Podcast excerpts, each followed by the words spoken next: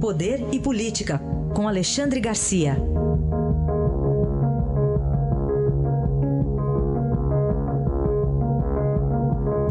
Alexandre, bom dia. Bom dia, Raíssen. Vamos começar com a eleição no Chile. O que, que ela pode mostrar de útil para nós aqui? Pois é, se a gente fizer uma comparação, né? A gente viu aí o candidato derrotado, candidato da oposição, Alejandro Guiger, ao lado do vitorioso Sebastián Pinheira, né? na hora da comunicação da vitória de Pinheira, não, não haviam ainda terminado de contar os votos. Mas já Pinheira já estava distante, não tinha mais chance para Guidier, e os dois lado a lado, Pinheira anunciando a vitória e Guidier dizendo que foi uma eleição impecável, um processo impecável. A América do Sul, em geral, a América Latina, o, o, opositor sempre grita, né? Ah, houve, houve fraude, houve fraude. Processo impecável, vai fazer oposição tendo o Chile em primeiro lugar. E daqui a pouco vão estar tomando café da manhã, o desayuno, a presidente Michelle Bachelet e o vitorioso Sebastião Pinheira, que volta ao Palácio de la Moneda. Um exemplo. Eu lembro, ainda jovem, Juscelino fez uma declaração dizendo que, na hora da, da transmissão da faixa para Jânio Quadros, se Jânio o criticasse, no parlatório do Palácio do Planalto, ele daria um supapo em Jânio. A gente vê aqui agora, tem ele ah, tem julgamento de recurso marcado para o dia 24 de janeiro de um ex-presidente da República e o, e o pessoal do ex-presidente convocado para fazer pressão sobre a justiça. Ou seja, está muito diferente a democracia do Chile em relação à nossa. Diferente e muito à frente. É, chamou atenção curiosidade também. Um, é, eles, é, ele é jornalista, né? O, é jornalista. E ele foi empregado do. Porque o, o, presidente eleito teve uma emissora de TV, não tem mais, e o, o Guilherme foi, trabalhou para ele, inclusive. Olha né? só, interessante. É, né? Ele não jogou no Colo-Colo, né? Não, não. Ele foi dono do Colo-Colo, né? Pois Isso é. foi, né? Nem trabalhou na Latam. Oxa. Não, também, também foi dono. Não sei se da Latam ainda é, acho que não, né? Também não é, é mais. É. São tantos negócios que a gente já nem sabe mais o que, que ele tem e o que, que não tem mais, o Pinheira.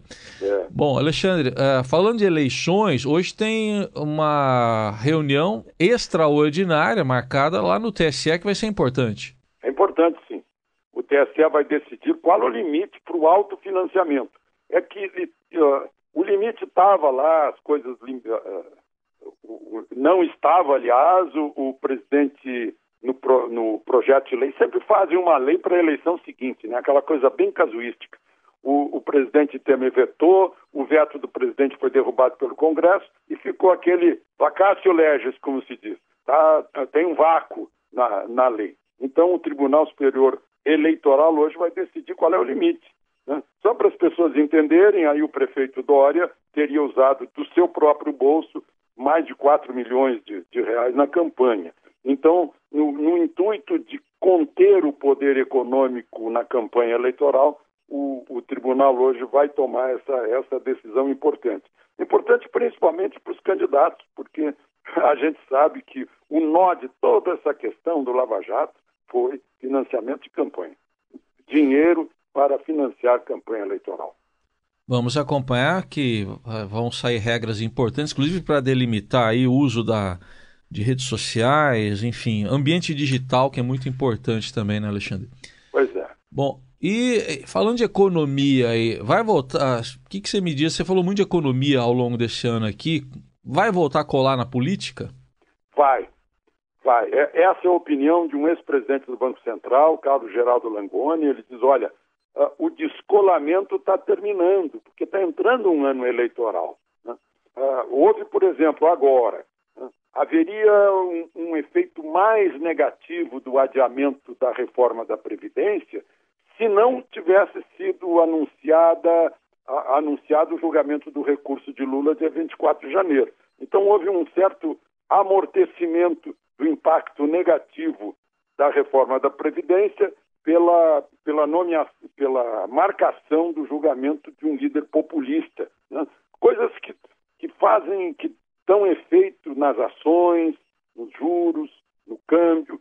Ah, em relação ao câmbio, a gente nota que passou o ano todo estável, 3,20, digamos, né? desde o segundo semestre de 2016.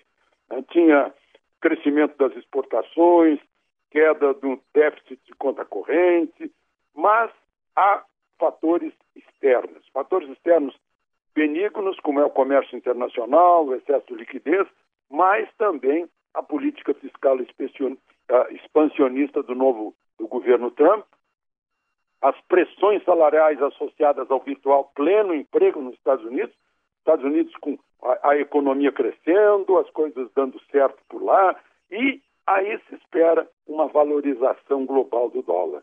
Aí a gente fica é, de sobreaviso já para o ano que vem. Né? Ano que o governo está prevendo aí crescimento de 3%. Só para lembrar a, a, o efeito no câmbio, quando em setembro de 2002 estava na cara que Lula seria eleito, o dólar se aproximou a quatro reais.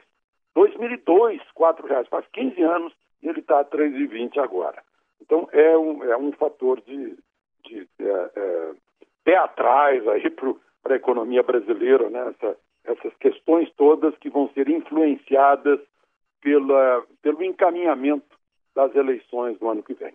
Vamos aguardar, né, Alexandre? E tem um ministro aí da Fazenda com pretensões políticas, né? Aparentemente, não sei, vamos ver. Né? Exatamente. Né? É, um ministro, enfim, a gente tem que reconhecer que ele é responsável por isso, né? É. O presidente Temer é responsável pela manutenção desse ministro.